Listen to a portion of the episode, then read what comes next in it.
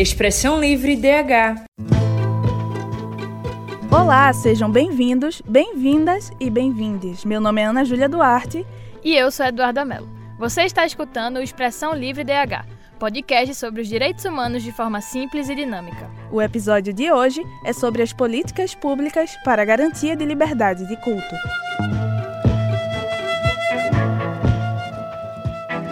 Você sabe o que é liberdade de culto? É um direito humano garantido a todas as pessoas, que está no segundo artigo da Constituição do Brasil de 1988.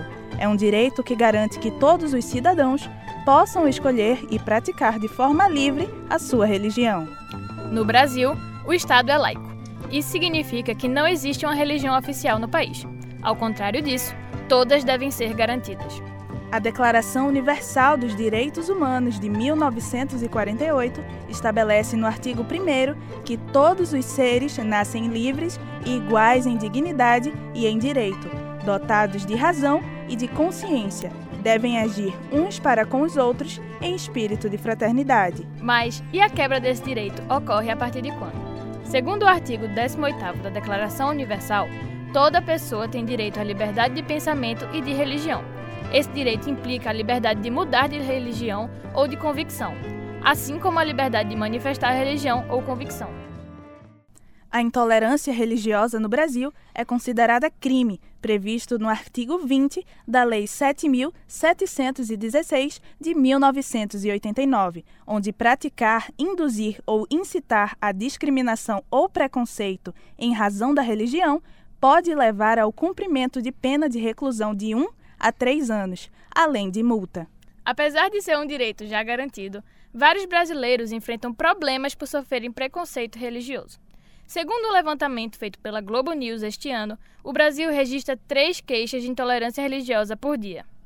Até julho de 2022, foram 545 queixas registradas no Disque Denúncia, serviço para denunciar violações de direito do Ministério da Mulher, da Família e dos Direitos Humanos. Em Pernambuco, foram 13 casos. De acordo com a Secretaria de Justiça e da Cidadania de São Paulo, o que é o estado que mais registrou denúncias, 111 no total, as religiões de matriz africana, como Candomblé e a Ubanda, são as que mais sofrem ataques. Para entender esse comportamento, a repórter Vitória Floro traz uma reportagem sobre a origem do ódio às religiões de matriz africana. O Brasil é um lugar em que diversas crenças ocupam o mesmo território geográfico. Essa diversidade de fé é uma marcante característica do país. Mas, para que as crenças possam ser todas compreendidas em suas multiplicidades, existem algumas divisões, que são feitas por meio das matrizes religiosas. As religiões brasileiras podem ser categorizadas em quatro matrizes. São elas: a indígena, a ocidental, a oriental e a africana. Esses agrupamentos servem para unir crenças que apresentam aspectos e origens semelhantes. As religiões de matriz africana podem ser divididas em três grupos: brasileiras, como a Umbanda, afro-brasileiras, como o candomblé de caboclo, ou ainda afrodescendentes, que, mesmo que originadas no Brasil, reivindicam os processos de organização das religiões da África, como o Queto e o Jeje. Carlos Vieira é professor de Ciências da Religião, que pesquisa questões de coexistência pacífica entre as crenças. Ele conta como foi o processo de formação dessas religiões ainda na época do Brasil colônia.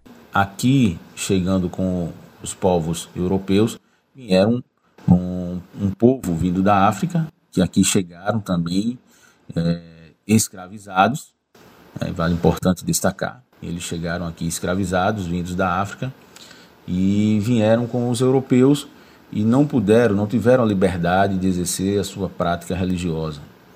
E aqui chegando os europeus, eles trouxeram a sua, como eu falei anteriormente, a sua religiosidade e impuseram como verdade absoluta. Independente do processo de solidificação que as vertentes ligadas às religiões de matriz africana precisaram passar, todas elas possuem algo em comum. São fruto da cultura negro-africana no território brasileiro. E, por isso, se tornaram incompreendidas, demonizadas e até marginalizadas por parte da sociedade. Rayane Burgos é cientista política e praticante da Umbanda. Ela conta que não é fácil conviver diariamente com o preconceito da sociedade. Para mim, a intolerância religiosa não é uma violência que se traduz unicamente de forma física, né? Não é só, não é só apanhar ou ser perseguida ou violentada.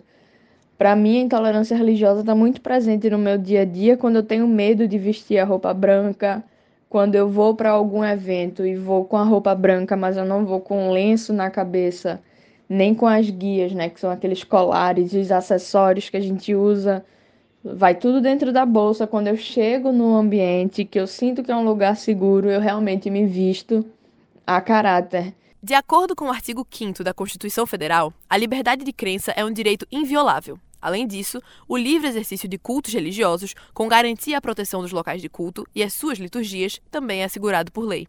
Mas, na prática, não é isso que acontece, como explica Rayane. Eu estava toda vestida de branco, com as guias, com lenço na cabeça, e eu fui xingada por um carro que passou, outras pessoas passaram por mim olhando estranho. Como eu estava sozinha, é, era muito fácil para eles me agredirem então eu fingi que não era comigo e acelerei o passo, andei um pouco mais rápido para não ter problemas, né? Para que essa agressão verbal não se transformasse numa agressão física e ter um dano um tanto quanto maior do que o que eu já estava vivendo. De acordo com um levantamento feito pela Globo News, nos primeiros sete meses de 2022 foram feitas 545 denúncias de intolerância religiosas no país ao Disque Denúncia. Carlos Vieira explica essa herança histórica do preconceito. Parte desses ataques de ódio tem como alvo pessoas de comunidades de terreiro vinculadas às religiões de matriz africana. Portanto, não se trata apenas de uma intolerância é, religiosa.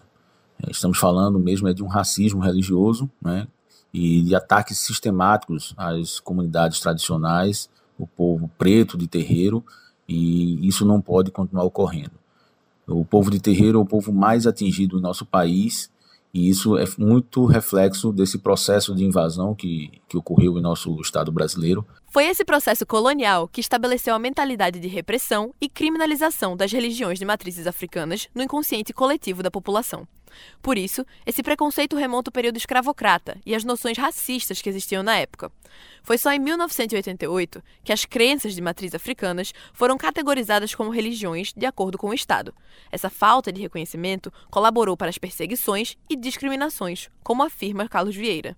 É, o problema que, que ocorreu aqui no Brasil em relação a esse processo de invasão, de, que muitos chamam de colonização também, né, desse, desse povo que veio da Europa trazendo a sua forma de crer. O ódio às religiões de matriz africana anda lado a lado com o racismo, dois fenômenos que estão ligados à formação colonial do país. Foram séculos de separação e valorização racial negativas que influenciaram no entendimento da religião.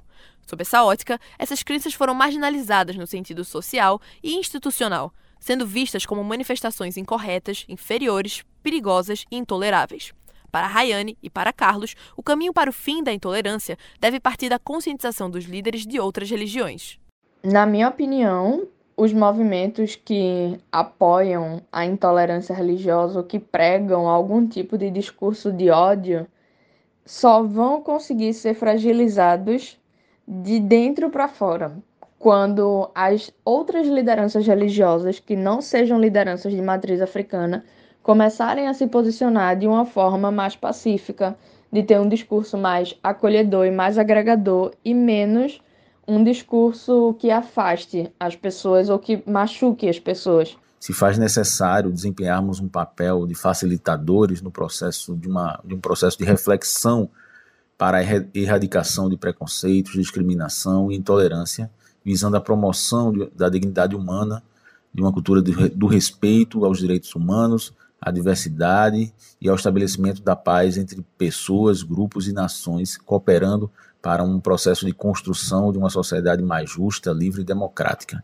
Se você quer denunciar casos de intolerância religiosa, basta ligar para o Disque 100 e relatar o fato. A denúncia pode ser feita de forma anônima. Vitória Floro, para o Expressão Livre. Como pudemos escutar, o preconceito religioso não está presente somente nos casos mais violentos, de ataques a espaços físicos que são sede de encontros religiosos está também no medo de vestir uma roupa branca, como é o caso de Rayana. O preconceito religioso atinge suas vítimas todos os dias, principalmente as que se identificam com religiões de matriz africana, que por muitas vezes sofrem ataques racistas atrelados ao preconceito de culto. O jornalismo tem papel fundamental nessa luta como fiscalizador das políticas públicas e defensor dos direitos humanos, como está previsto no Código de Ética da profissão. E para aprofundar ainda mais esse debate, vamos agora acompanhar uma entrevista com Luiz Moura. Ele é teólogo, formado pelo Instituto Teológico do Recife e professor da Universidade Católica de Pernambuco. Professor, de onde vem a intolerância religiosa no Brasil? A intolerância religiosa, ela é uma atitude bélica frente a divergências e também a mal compreensão de, da, da, própria religião, ou do campo religioso, ou das doutrinas religiosas. Então, aqui, o fato de existir religiões diferentes, com doutrinas diferentes. Então, uma determinada religião certo? Às vezes não compreende o sentido verdadeiro daquela outra religião e isso pode provocar é, desentendimento e desavenças e até, né, vamos dizer assim, atitudes de intolerância, né, de intolerância. Por outro lado, a gente tem que perceber que às vezes é, dentro da, da, da própria religião ou das religiosidades é, a, a vivência, a vivência né, não, não, não leva, vamos dizer assim, a uma atitude de paz, de amor, de compreensão, e por isso mesmo podem surgir é, determinadas atitudes que a gente pode chamar bélicas, mas que na realidade aparece assim com o nome de intolerância religiosa. Professor, é, você acha que o Brasil tem políticas públicas suficientes e efetivas para a garantia do direito à liberdade de culto? Olha, veja, é, a, no Brasil, né, o serviço público, né, o poder público, deveria voltar-se para o bem da população. Isso é que deveria ser né, a atitude né, dos governantes, daqueles que administram o país. Então, deveria haver, deveria haver. E há, eu acho que existe a tentativa, certo? Mas não existe uma tentativa suficiente para evitar, vamos dizer assim, esses processos de movimentos de intolerância religiosa ou de desavenças entre, entre, entre grupos religiosos. Infelizmente, né? Infelizmente. Né? É uma necessidade? É. é às vezes, o, o governo público não entende perfeitamente determinadas atitudes de determinadas igrejas ou grupos religiosos e a não entendendo não tem a política adequada para, vamos dizer assim, combater tipos de intolerância ou qualquer desentendimento no campo da, da religião. Infelizmente, ainda é assim. Então eu diria, tem, né, tem, mas falta ainda uma política mais adequada né, nesse campo para o processo de amorização da sociedade, de compreensão, de misericórdia e de atitude pacífica entre as diversas religiões. Professor, você acha que o Estado brasileiro contribui para a intolerância religiosa no Brasil? E se sim, de que forma? Olhe, é, veja, a, aqui no Brasil, né, o Brasil foi colonizado pela Península Ibérica, e mais precisamente por Portugal, e de Portugal veio uma mentalidade que a gente chama de catolicismo guerreiro. Catolicismo guerreiro, infelizmente. O que é o catolicismo guerreiro? O catolicismo guerreiro foi uma espécie de, vamos dizer assim, de atitude do catolicismo, né, no sentido a combater qualquer tipo de atitude não cristã. Né? Por exemplo, os índios não eram batizados. Aí o catolicismo exigia que fosse. E se não fosse batizado, então teria ali uma contrapartida, por exemplo, a escravização do índio. A mesma coisa com os negros. Os negros não eram cristãos. Então, o catolicismo guerreiro tinha uma atitude assim: ou se converte ou são perseguidos. E isso aconteceu, né? Isso aconteceu. Então veio para cá essa mentalidade de catolicismo guerreiro, infelizmente. Né? Ou seja, de combater aquilo que é chamado, ou era chamado na época, de infiéis. Essa atitude de combater os infiéis começou com os muçulmanos que invadiram a Península Ibérica, mas depois se estendeu aqui no Brasil contra outros infiéis, que no primeiro momento foram os índios e depois os negros. Certo? Então, assim, é, isso favoreceu mais o desenvolvimento né, é, é antirreligioso e, e, vamos dizer, antirreligioso da religiosidade indígena, antirreligioso da religiosidade negra, certo? E, e, e por outro lado também, assim, é, a, a atitude que ainda perdura até hoje de entender, por exemplo, que a religião do negro, a religião do pobre, não é a religião oficial, então é a religião que deve ser combatida. A mesma coisa dos índios, certo? Então, essa mentalidade ainda é, existe hoje e, infelizmente, é uma mentalidade que não favorece a isso. Eu só queria eh, dizer um, um exemplo assim bem, bem simples, que é o seguinte, né? Por exemplo, lá de Portugal veio para cá um folguedo que a gente chama de pastoril. O pastoril reflete um pouco essa mentalidade, porque o pastoril tem, é, tem dois cordões, é conhecido como dois cordões, o cordão encarnado e o cordão é, é, azul. Um cordão representava a religião muçulmana, o outro cordão representava a religião católica. Certo? Então, num folguedo, vem essa mentalidade né, bélica entre duas grandes religiões, que era o cristianismo e o catolicismo. Então, essa mentalidade, eu falo de mentalidade, essa mentalidade não favoreceu muito a paz entre as religiões. E você acha que a mídia ela pauta de forma eficiente e igualitária as pautas religiosas no Brasil? Olhe, é, quando a gente fala de mídia, a gente tem que saber que mídia nós estamos falando, né? Por exemplo, se é a mídia da Rede Globo e outras televisões, ou se é a mídia, a própria mídia católica, ou a, a própria mídia evangélica. Então, assim, é, é, é, é, um, pouco, é um pouco diferente entre, entre essas mídias. Aí veja bem, eu acho que todo serviço midiático teria que ser em benefício né, da população inteira independente de religião, independente de religião. Mas aí é, é você sabe, né? Aí vocês sabem. É, a, a, a, a, mídia oficial, a mídia né, governamental, a mídia que apoia, vamos dizer, as classes privilegiadas, né, naturalmente privilegiam mais, privilegiam mais a religião considerada oficial. Né? Qual a religião considerada oficial aqui no Brasil? Tem o catolicismo em maior número e também o, o, grupo evangélico um pouco menor, mas são dois grandes grupos que, vamos dizer assim, são mais privilegiados pela mídia. E o candomblé? E a Umbanda? De que forma são privilegiados por esses grupos midiáticos? Pela televisão, pela, pelo rádio? Né? De que forma? Aí veja, né? infelizmente existe uma má compreensão. Inclusive, por exemplo, quando a gente trata da religião muçulmana, existe uma má compreensão do que seja a Guerra Santa. A forma como a gente compreende a Guerra Santa não é a mesma forma como os muçulmanos compreendem a Guerra Santa.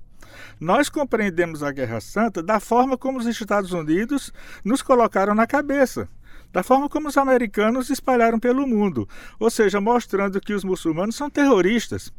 Então, isso, isso infelizmente existe. Candomblé e Umbanda, por exemplo, não são consideradas como, vamos dizer, práticas positivas da, da, da, da religiosidade é, do Candomblé e da Umbanda, infelizmente. Né?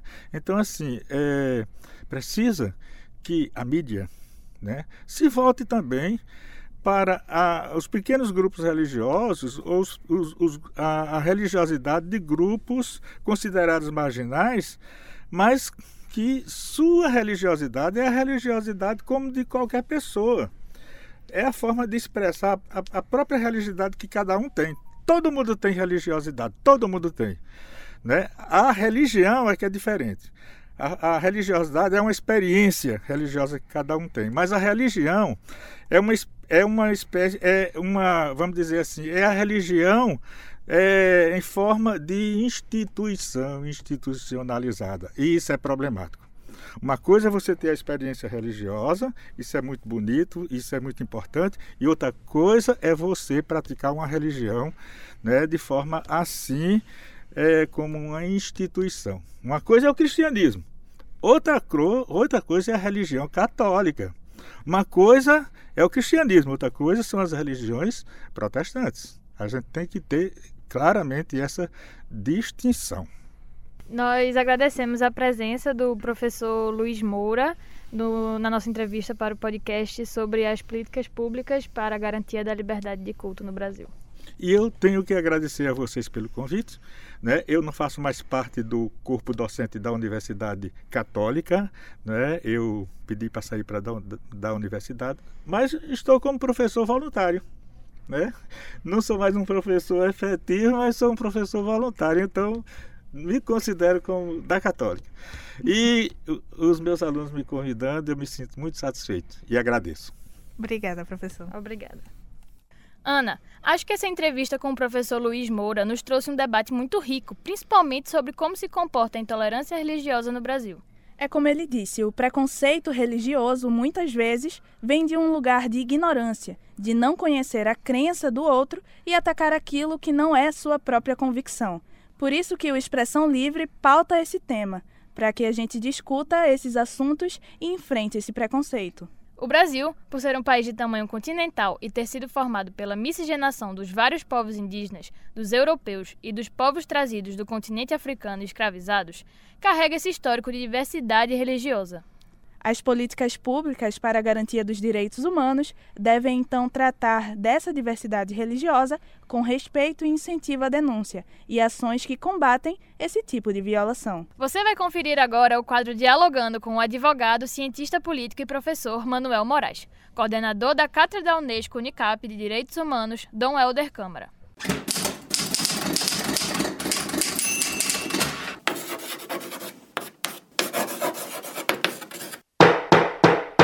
Dialogando. A Constituição assegura o Estado laico e, portanto, a liberdade de livre manifestação religiosa a todas as pessoas. Esse direito à livre manifestação, assegurado na Constituição, permite que o culto seja um direito humano, é, acesso a, e o respeito à sua religiosidade, à sua espiritualidade e também, claro, os símbolos religiosos, como também os templos são protegidos pela nossa Constituição e pelas leis especiais. É, nesse caso, a nossa Constituição compreende claramente a importância da, da, diversidade religiosa, não é? Porque na medida que nós temos um Estado laico, a Constituição acaba protegendo todas as igrejas. Evidentemente que nós temos hoje no Brasil um crescimento muito grande de intolerância, é, uma intolerância quase que absurda não é? contra religiões de matriz africana, que muitas vezes são vítimas de vilipêndio, são vítimas de, de ataques, né? e esses ataques acabam prejudicando a integridade é, dos sacerdotes ou mesmo é, dos símbolos religiosos. Então é preciso que nós possamos fazer um apelo a quem está nos ouvindo para compreender a importância da espiritualidade na vida de todos nós e, evidentemente, o respeito àqueles que não têm essa crença, mas aqueles que têm, que a maioria da sociedade brasileira é muito integrada não é? na dimensão mística, o brasileiro tem uma cultura religiosa muito profunda e ela precisa ser respeitada em sua diversidade. Respeitar a diversidade e garantir o direito à religião é, antes de tudo, consequência da laicidade do Estado. É sempre importante lembrar que, mesmo com a proteção dos aparatos do Estado, o respeito com a crença dos terceiros deve ser sempre a partir da compreensão interior. E entender que, nas vezes que o Estado falhar em proteger essas pessoas, nós temos o papel de agir, denunciar e conscientizar. E agora, o quadro Beabá da Mídia, com a jornalista e professora Andréa Trigueiro. Vamos conversar sobre a atuação da mídia na pauta do direito religioso. Obrigada pela presença, professora. Eu que agradeço, parabéns pelo tema e pelo programa. Professora, Como a mídia pode atuar positivamente e negativamente nessa pauta? Olha, a mídia ela age negativamente, primeiro, quando ela não fala da diversidade religiosa do Brasil de uma forma justa, de uma forma a dar espaço a todas as orientações religiosas, todas as matrizes. Então, quando a mídia invisibiliza, ela está agindo de uma forma negativa. Quando ela faz humor com a religião das pessoas, quando ela trata de uma forma é, estigmatizando, ela também tem uma atuação negativa. Como seria uma atuação positiva? Como seria uma atuação com respeito aos direitos de liberdade de culto, de, de, liberdade religiosa. Seria falando de todas as religiões de uma forma educativa. Por exemplo, a gente sabe muita coisa sobre o cristianismo. A gente tem nas religiões é, católica, protestante, muito material nas novelas, no jornalismo, nos noticiários. Mas a gente não tem, como vocês vêm tratando, as matrizes africanas, por exemplo, de uma forma propositiva, educativa, respeitosa, explicando as diversidades, as especificidades, as particularidades. A mídia, por exemplo, não fala sobre a coexistência respeitosa de todas as religiões, não fala dessa forma. A programação mostra muito mais o cristianismo do que as outras. Então, a mídia, para cumprir o seu papel social de, de ser plural, de ser diversa, precisaria incluir nas suas pautas, seja do jornalismo ou do entretenimento, de uma forma respeitosa, todas as possibilidades que são, no Brasil, aceitas, porque a gente vive num país que é laico, onde não há uma religião oficial e todas as religiões são é, respeitadas, né, pelo menos na Constituição, mas na mídia a gente não vê isso, essa diversidade aparecendo. Então, para ser positiva, tinha que falar sobre todas. E, professora, quais comportamentos da mídia podem ser considerados como os violadores dos direitos humanos, principalmente dentro dessa questão do direito religioso? Olha, quando a gente, por exemplo, é, faz uma matéria é, que é, é destaca que alguém cometeu um crime e essa pessoa é pai de santo. A gente não diz católico matou fulano na mídia, né? A gente não diz isso, mas quando a pessoa é de uma religião de matriz africana, a gente acaba destacando isso. Então, quando a gente destaca e associa isso, a gente está sendo violador, a gente está infringindo, a gente está criminalizando aquelas pessoas. Então, a gente precisa primeiro é, dissociar as escolhas, é, as liberdades religiosas de outros aspectos da vida da pessoa. A pessoa, ela não se resume a um aspecto religioso, ela tem uma múltipla, né, múltiplas informações sobre aquela pessoa. Então, esse comportamento de dizer pai de santo fez tal coisa, nas manchetes principalmente, é, isso é uma forma de violar os direitos das religiões de matriz africana. Mas existem outras formas também. Quando a gente está, vamos supor, na, no, nas novelas ou no entretenimento, que a gente coloca um pai de santo homossexual e a gente vincula a questão do pai de santo que é sempre gay. Isso também é outra vinculação que é absolutamente violadora, não é? A gente não fica dizendo fulano bissexual é assim, fez aquilo. As questões fulana é heterossexual, a gente não acredita as é, orientações é, sexuais das pessoas nas nossas matérias, mas quando a gente faz essa vinculação com relação é, a isso, a gente também está sendo violador. Então, são comportamentos, às vezes, sutis, que entraram no imaginário, no senso comum, e as pessoas aceitam e brincam, entendem que isso não tem malefícios, mas tem, porque vai reforçando esses estigmas, vai deixando é, essas pessoas sendo vistas de, com um olhar enviesado pela sociedade a partir da mídia. E quando os jornais não pautam a intolerância religiosa, também é considerado uma violação? Sem dúvida, porque invisibiliza um tema de interesse público. Se você for, por exemplo, para o Código de Ética dos Jornalistas, você vai entender lá que nós devemos Primeiro, nos pautar pelos princípios da Declaração Universal dos Direitos Humanos. Segundo, nos pautar pela, pela, pelas pautas de interesse público. Quer dizer, todos os temas sociais que estão ali, da cultura, do comportamento, é, da economia, da política, da religião, todos os aspectos deveriam ser tratados na mídia. Mas quando eu não discuto uma problemática, um problema que existe, que é tensão, que é, tem violência, a gente às vezes vê é, é, terreiros sendo é, depredados, né, apedrejados. Então, quando a mídia esconde o tema intolerância religiosa, sendo esse tema um tema que representa uma problemática que tensiona e às vezes é até violenta, a gente invisibiliza e está violando os direitos humanos dessas pessoas que não têm as suas pautas sendo discutidas, explicitadas, é, refletidas pelo conjunto da sociedade. A gente agradece a presença da professora Andréa Trigueiro no episódio de hoje. Obrigada, Andréa. Eu que agradeço e mais uma vez parabenizo aí vocês pela escolha do tema, por estarem pautando esse tema, estarem discutindo, jogando luz sobre um assunto que a mídia está devendo para as pessoas. Vamos escutar agora o quadro Culturalidade, apresentado por Marcelo Dantas, estudante de jornalismo da Unicap.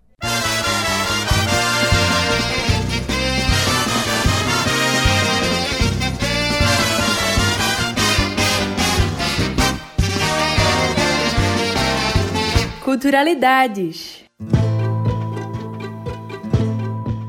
Olá, ouvintes, eu sou Marcelo Dantas e esse é o Culturalidades. Hoje vamos conversar sobre um filme e uma música que nos auxiliam a compreender mais sobre o direito ao culto no Brasil.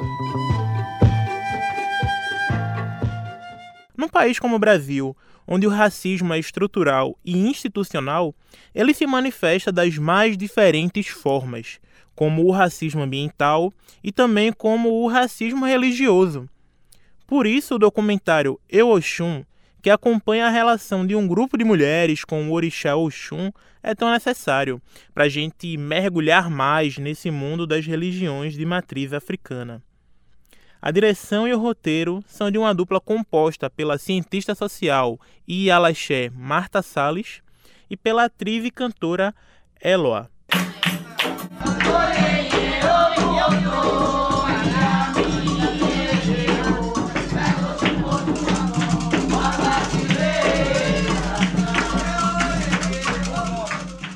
Falando de religião afro e de cultura, não tem como não falar de Mãe Bete de Oxum.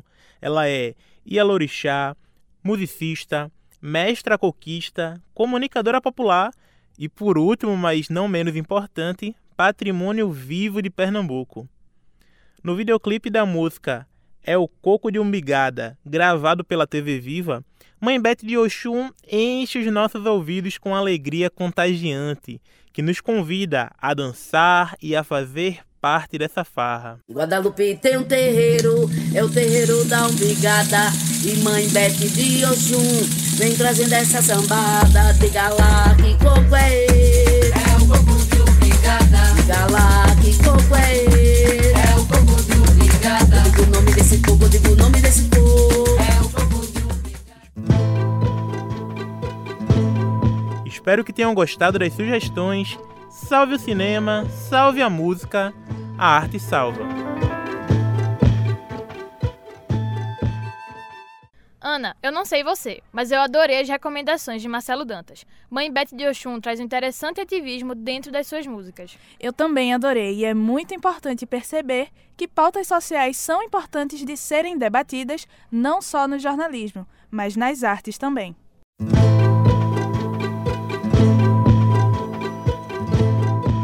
Ouvintes e internautas, o Expressão Livre de hoje chegou ao fim.